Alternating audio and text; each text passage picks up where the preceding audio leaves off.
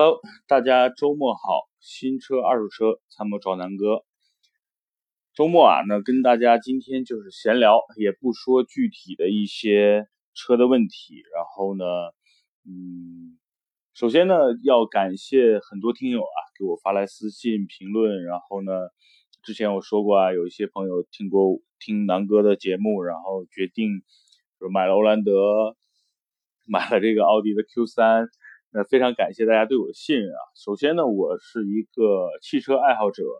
我呢不是一个汽车媒体圈的人士，然后呢，我所发表的所有的观点都是我自己的试驾，或者是我本身开过这辆车，拥有这辆车，或者是我身边朋友这辆车，我跟他们沟通了解的一些真实的体会。我不像很多汽车媒体人，对吧？拿了厂家的充值，然后呢，来来。故意的说哪个车好，哪个车不好，所以我觉得我的所有的观点还是相对于站在咱们用户自己的角度，然后呢去分析用车的成本、二手车的这个保值率，然后这个车这个车的对比，我觉得呢，反正就是一个呃咱们的一个参谋。我给自己的定位呢，就是买车的参谋，或者是二手车置换的一些参谋。所以呢，我觉得我要在这条路上坚持的走下去，因为最近看了太多汽车之家呀，或者其他媒体的一些视频也好，音频也好，我觉得，嗯，很多东西呢，怎么说呢？呃，大多数的汽车媒体，尤其是视频，呃，因为汽车厂家让你去拍这辆车，你就不可能说这辆车不好。或者说这辆车有问题，你也不能说的太多，因为这些视频也好，或者媒体啊，它是要靠这些主机厂家去吃饭的，对吧？所以我觉得，呃，他们的意见也好，更多应该是从厂家的角度去出发，会有很多公关文章，就是厂家给到他们的一些提纲，比如说说这辆车的一些优势劣势，然后呢。会稍稍微带一些，比如这辆车的不足，但这个不足是大家公认的不足。比如说叉一的这个宝马不是，比如说宝马一系的后排空间小，那这个是大家公认的一个东西，所以宝马也会让这些媒体呢说出来。所以我觉得，因为最近汽车媒体圈很火啊，我看所有的这个呃原来的这些大咖们。呃，也就是很多原来都是我的偶像们，现在都在出这些汽车的视频、汽车的音频。但是听了几期下来，我发现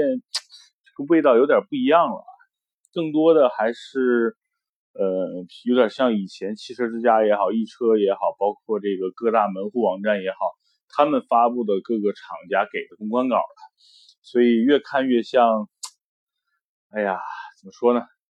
原没有原来的这些我原来。的这些偶像啊，对车的一些自己的这些见地，或者是一针见血的指出这些车的问题。那我觉得，既然偶像们都已经被金钱腐蚀了，那我目前还在坚持自我的这个路上。所以我希望呢，我未来的节目也好，包括我以后如果拍视频也好，我还是真的是站在咱们自己消费者的角度来来做一些呃。就是从我们消费者或者说车主的这个观点去拍一些真的，呃有用的，实际上对大家觉得是干货的这些音频啊或者是视频，好吧？今天是星期六，然后呢，呃，南哥今天真的有一些感慨，然后因为最近看了太多，呃，测评也好，然后视频也好，还是一些呃活动吧，所以我这是之前的对这些的一些感慨。那这两天啊，我的一个朋友，就是一个摄影的朋友，呃，他正好去参加宝马的 X 之旅，呃，说是这个宝马的 X 六有新款要发布，然后，呃，他们去参加这种自驾去了，所以我就觉得，那咱们今天就聊聊宝马的 X 吧。然后，因为马上又有新的 X 三跟 X 六发布，呃，那我就从咱们消费者的角度呢，聊聊这些车。那大家应该了解，现在宝马的这个叫 SUV 序列，已经很全了。从 X 一对吧，X 三、X 五、X 六，对，还有一个比较冷门的 X 四。那这些车呢，其实我自己分析了一下，然后包括这些车的定位，目标人群，包括它主要的竞争对手，然后呢，还有一个呢，就是在这个同级别里边的这个竞争力，我觉得就聊聊这个。然后呢，重点呢，咱们说说已经上市的宝马 X6 和即将上市的宝马 X3 吧。咱们从入门开始吧。那先说 X1 啊，X1 呢，南哥是比较有一些见地的，因为之前南哥的爱人呢非常想要这款车，我们是在一三年就准备去购买，就是上一代的宝马 X1，当时主要就想订那款 2.0T 的呃 20iX 套件，当时优惠也很多，应该是。三十六万多的车价优惠完呢，大概是在三十二万左右，差不多优惠了十几个点啊。然后后来为为什么没买呢？你听南哥接着说就明白了。后来我们买的是不是一辆宝马三系？呃，主要考虑几点。第一呢，我觉得第一 X 一的那个外形呢，我是真的不是特别看好。第二呢，就是后排的空间，我觉得是个致命伤。所以呢，就是说，从第一呢，就是刚才说了，外形呢可能，呃，萝卜白菜各有所爱。那我不喜欢的，可能别人喜欢。那从空间上，那没办法了。这个宝马 X1 原来的这个致命伤，我觉得就是非常致命。如果拿它跟这个价格相相等的、相等的这个宝马三系的 L 三二零 LH 比，在空间上它是完全没有优势的。所以呢，就这两点我没有选择它，然后选择了这个。呃，三二零 Li 啊，到到目前为止，我觉得我的选择或者是我家人的选择是没错的。呃，但是到了今年，然后出了这款新的 X1 啊，然后也用了新的平台，宝马呢也是从这个 X1 开始啊，真的开始是从原来的后驱之王，也逐渐向市场妥协，真的是向市场妥协，而不是在继续。固执的，或者是坚持走自己的这种后驱运动的风格，它也必须向所谓的呃主流或者是大众消费群去低头。我觉得宝马这是放下了自己的原来的这种身段，我觉得是个好事儿。就是说，呃，无论是 X1 还是宝马现在的新一系，它真的是放下了这个身段，然后放下了身价，然后呢是让能够让更多的。呃，原来可能没有考虑过 BBA 或者是这些豪华品牌的这个消费者，能够用原来的预算，比如说二十万也好，三十万也好，能够买到这些豪华品牌的一个入门车型。我觉得这是宝马应该做的，或者说是呃，为了在中国市场上分自己的一杯羹。我觉得这么说大家可能就理解了，就是说，在这个。二十万到三十万，因为原来宝马可能呃碰不到的这个价格区间呢，宝马也过来抢其他品牌，或者是抢其他咱们的，比如说大众、丰田、本田这些品牌的一些市场。我觉得呢，那宝马的选择是没错的。呃，产品呢，当然它一定要它自己的特色和竞争力，而不是单独的去强调宝马这个品牌。那所以呢，现在的 X1 呢改成了前驱，呢带来了最直观的两个，呃，可能非常非常直观的两个变化，那就是第一呢，价格便宜了，因为前驱的平台的成制造成本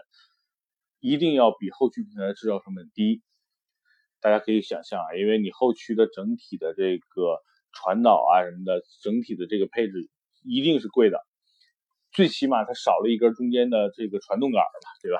这就是一个成本上的。第二呢，就是空间上一定会大，因为原来整个宝马的这个空间，比如说宝马的呃五二零啊，这个三二零啊，为什么会同比同级别的其他竞争对手要感觉空间小？就是因为它的这个后驱平台嘛。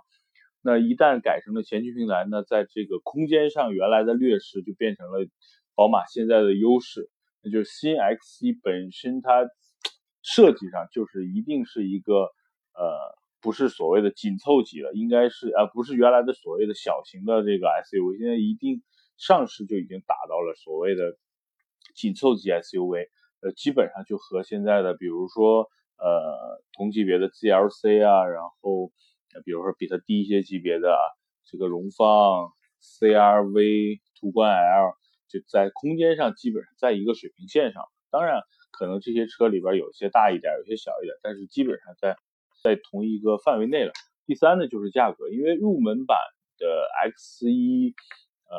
二十多万嘛，现在优惠完，就是 1.5T 的三缸这款发动机，也是现在宝马主推的，呃，低排量的小排量的这款发动机，呃，所匹配的这个车型，就是二十多万、三十万出头，你就能买到了一辆 X1。然后呢，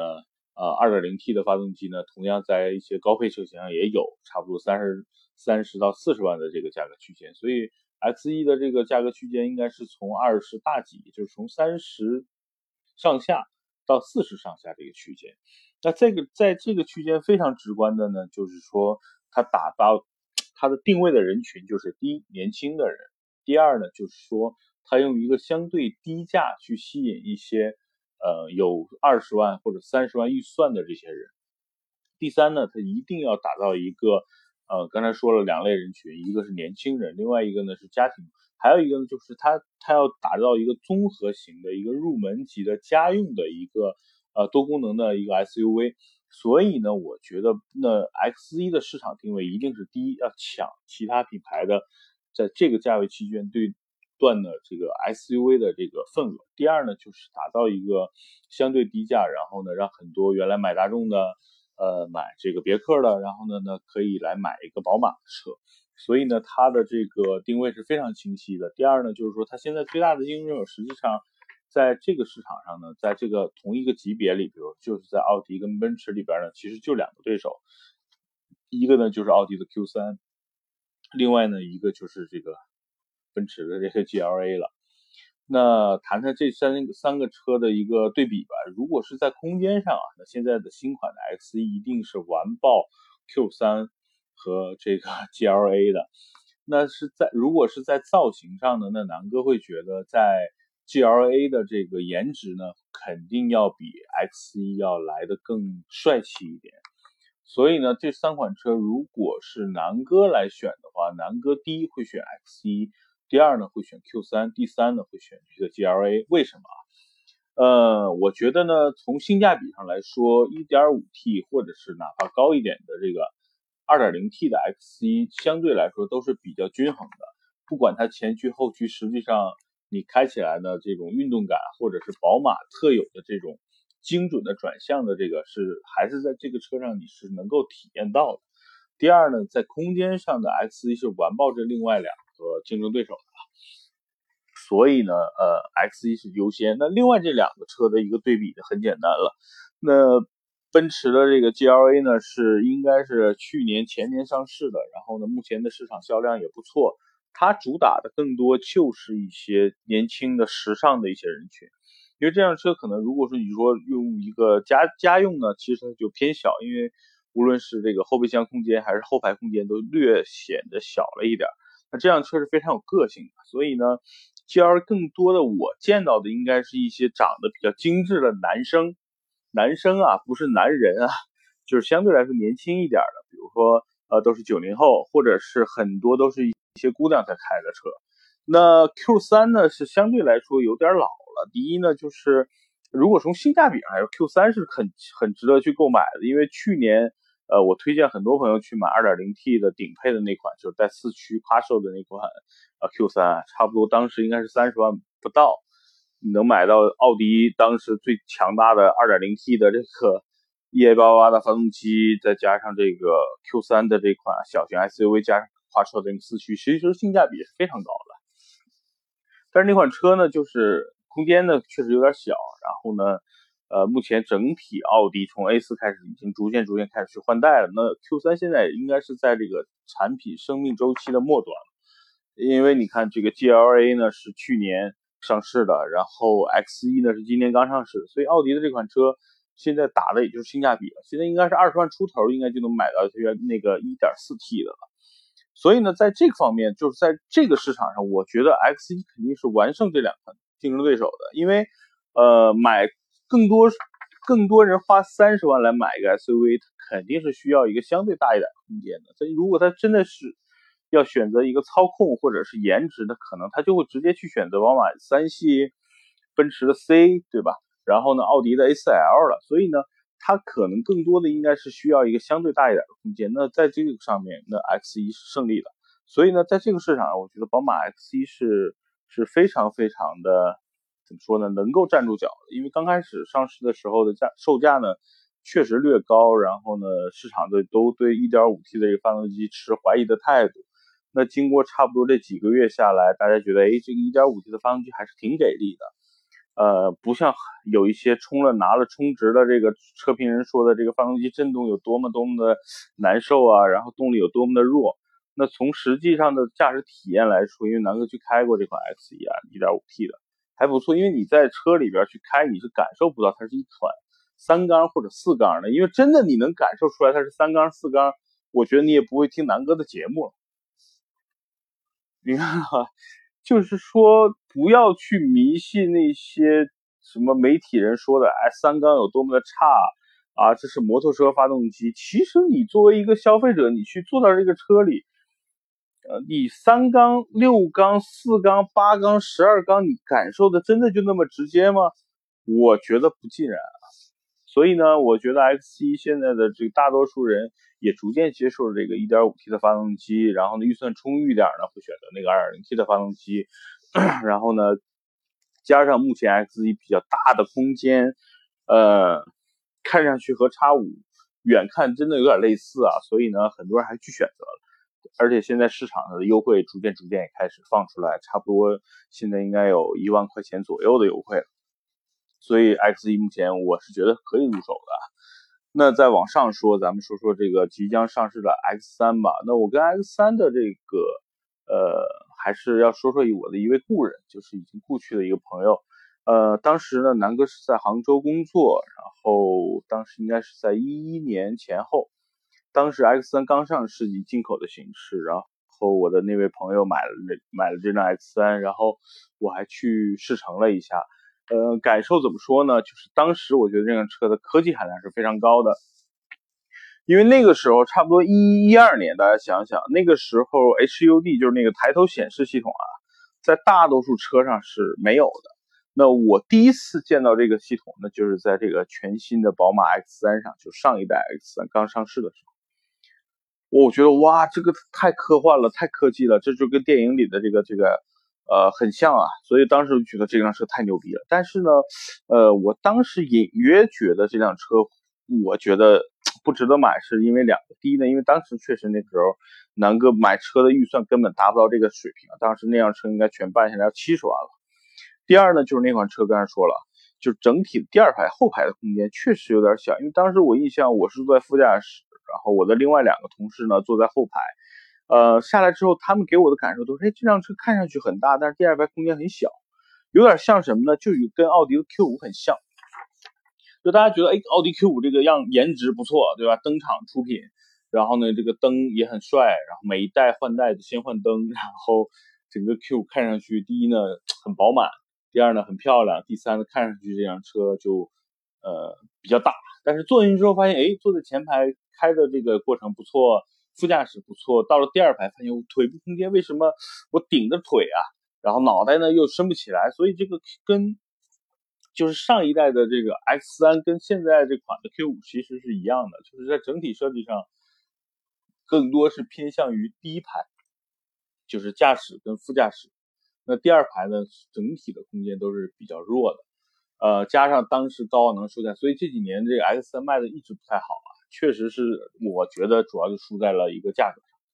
因为 Q5 为什么卖的好呢？因为第一呢，Q5 国产；第二呢，这个价格便宜嘛，就是相对来说价格便宜，所以 Q5 这几年一直卖的很好。如果 X3 从一一年开始也国产，然后卖的价格如果跟现在的 Q5 相当，我觉得那也卖的会不差啊。所以呢，那一代的 Q 叉 X3 我是算低。很早的去去乘过，那我觉得这就是乘坐过，给我最大的印象就是那个 HUD，就是那呃抬头显示系统确实不错啊，就是那给我留下深深的印象。那这几年呢，X3 还是主要的问题就是在于第一不国产，第二呢那个售价呀确实是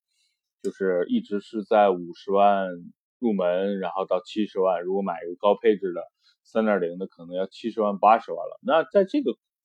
在这个区间，如果说你就是宝马粉的话，那你其实你选择的余地特别多了，你可以直接去买一个配置更高，然后呢这个呃性价比更高的这个宝马五系。然后你如果就是想要 SUV，其实买个入门的宝马的 X 五，价格也加不了多少钱，因为 X 五现在优惠力度也很大，呃，平行进口的好像七十多万现在就可以买到了。所以呢，就是上一代的 X 三真的是叫好不叫座，就主要就是在空间上和这个售价上，呃，整体车肯定开起来是差不了哪儿去的啊，因为宝马出的车我到现在还没开过特别垃圾的。呃，那说说这个，在这个价格区间的主要竞争对手吧，就是 X 三。呃，因为我觉得，呃，它市场定位呢，应该就是所谓的社会的精英阶层，然后稍微年轻一点，有一些生活品味的这些人。然后它主要竞争对手刚才说了，就是主要就是 Q 五，就是奥迪的 Q 五。然后呢，现在的奔驰的 GLC，加上呢，我觉得还有一款车就是凯迪拉克的 ST 五。确实呢，这些车在整体的市场定位，包括呃人群上，应该是大概是同一类人。那新款 X 三因为还没有上市，也没有发布所有的这个图，南哥就展望一下吧。那我觉得新款 X 三其实面上市面临的主要就是两两个问题，第一呢就是在空间上。如果说现在 X 一的空间就已经很足够大了，那 X 三的空间如果再比 X 一要再大一些，因为本身定位要大一级高一级别嘛，那基本上它跟现现款的 X 五就没什么区别了。如果比 X 五小一点的，那就跟现在的 X 一没区别。所以现在 X 三夹在中间很难受啊，这是第一个问题。第二呢，就是在样子上，因为新款的 X 一。基本上你远看就和现在的 X 五很像了，因为尺寸上真的也没差多少，因为又又换了前驱平台，所以你坐进去的这个内部的驾驶空间确实感觉这辆车应该呃稍微小，只是说 X 一比 X 五稍微感觉小一点点，实际上整体的这个空间并不差哪儿去。那这个 X 三你会怎么去定位它呢？所以它一定肯定是用后驱的，因为在这个级别的车不可能宝马。用前驱平台了，那如果再用后驱平台，你让现在的 X 五怎么弄呢？所以这是我对宝马新三，就是新的 X 三上市的一个最大的一个问号啊。第二呢，就是如果它再上市，用延续的，比如说就是现在的整体家族的这个造型呢，它的售价我觉得就很尴尬了。嗯，如果是打造现在，比如说 X 一呢是。呃，应该是二十，就是差不多三十少一点，一直到五十的这个区间。那如果它打四十到六十的区间呢？呃，其实是完全和现在的它的新五系啊是完全重合的。但是从 X 三的定位来，理论上它应该是比新五系呢低一个级别的。呃，就是理论上它的平台应该用的是三系的平台，然后呢，那五系应该用的是。比如 X 五应该用的是这个呃五系的类似的平台来来打造的车，所以呢，这是在价格上我的一个比较大的一个疑疑问吧。因为如果就用现在 2.0T 的发动机，呃，匹配呢尺寸呢跟 X 五差不多的这么一个尺寸，如果新 X 一国产啊不新 X 三国产之后，它的售价如果是在四十万左右，它势必会影响第一呢是影响 X 一的销量，因为四十万。嗯，差不多就比 2.0T 的 X1 贵了十万嘛，呃，或者说贵了不了十万，也就是几万块，那它势必会影响 2.0T 的 X1 的销售。那如果说它的售价是在四十万到六十万呢，它势必也会影响到 2.0T 的 X5 跟 X6 的销售，因为 X5、X5 现在就是七十多万嘛。如果说空间差不多，它势必会影响。这两款更高级别的车的一个销售，所以这是我对 X 三的一个呃疑问。这辆车还没上市，也没法评价它好与不好。我只是说，如果它有一个更大的空间，跟一个更加接地气儿的，然后国产的一个价格，我觉得 X 三一定会非常热卖，至少比现在不输给现在的 Q 五。但是呢，就是我觉得它上市会对。X 一跟 X 五、X 六都会有一些影响，所以这是我觉得宝马一直没上市，或者说一直没有发布一些具体的一些参数的一个问题。好，那这个 X 三的问题咱们先聊到这儿，然后呢，咱们说说 X 五跟 X 六，因为这两款车基本是同平台，然后一个呢是 SUV 的版本，一个呢就是这个酷配的酷配的版本。那这两种车基本上是一类的车啊，基本上所有的动力啊、内饰啊，包括这个呃悬架等等，基本都一样，就是说一个是呃 SUV 造型，一个是这个酷配造型，呃定价呢也差不多。那新款上市的这个 X 六是 2.0T，就是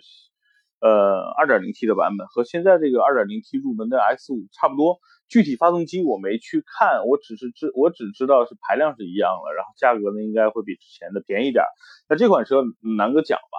呃，性价比上来说肯定是 X 五更好一点，无论是二手的保值率还是日常的使用来说，X 六的使用率都不如 X 五，因为后备箱的承载能力。呃，S 五要优于 X 六，然后第二排的乘坐的这个舒适度，X 五也要好于 X 六。X 六有一点就是有个性。你说这两款车好不好看？其实从前面看都差不多，从背面看呢，我觉得 X 五更好看一点。那侧面看呢，更肯定是 X 六更拉风一点，因为这是它是这这个这个这个级别车的一个先河。然后现在后来的这个奔驰 GLE 的酷配版啊，包括。冠道啊，包括原来这个本田还有一款叫歌诗图，其实都是在学习 X 六这种造型。所以 X 六呢，更多打的这些用户呢是追求运动、有品位，然后呢还是一定是有个性的这些人。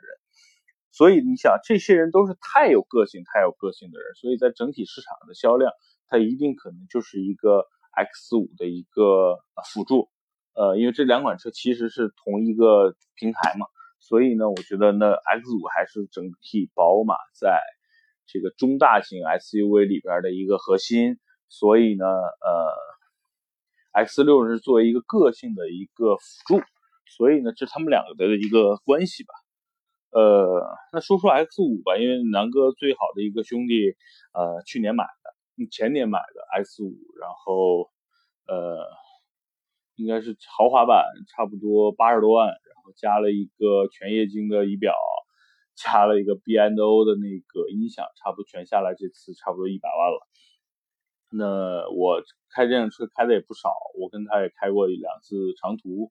呃，从北京往返杭州。所以这辆车我感受来说，就是车开起来非常有宝马的感觉。第一，方向盘非常稳、灵敏，有一些运动感。第二呢，3.0T 的那款发动机提速呢，前期确实因为车很重嘛，你前期开起来。没那么轻，就是轻快，但一旦速度起来之后，在高速上的表现，那款车是非常非常的赞的，就跑一个速度，你出拉一个两百，呃，也是稳稳的。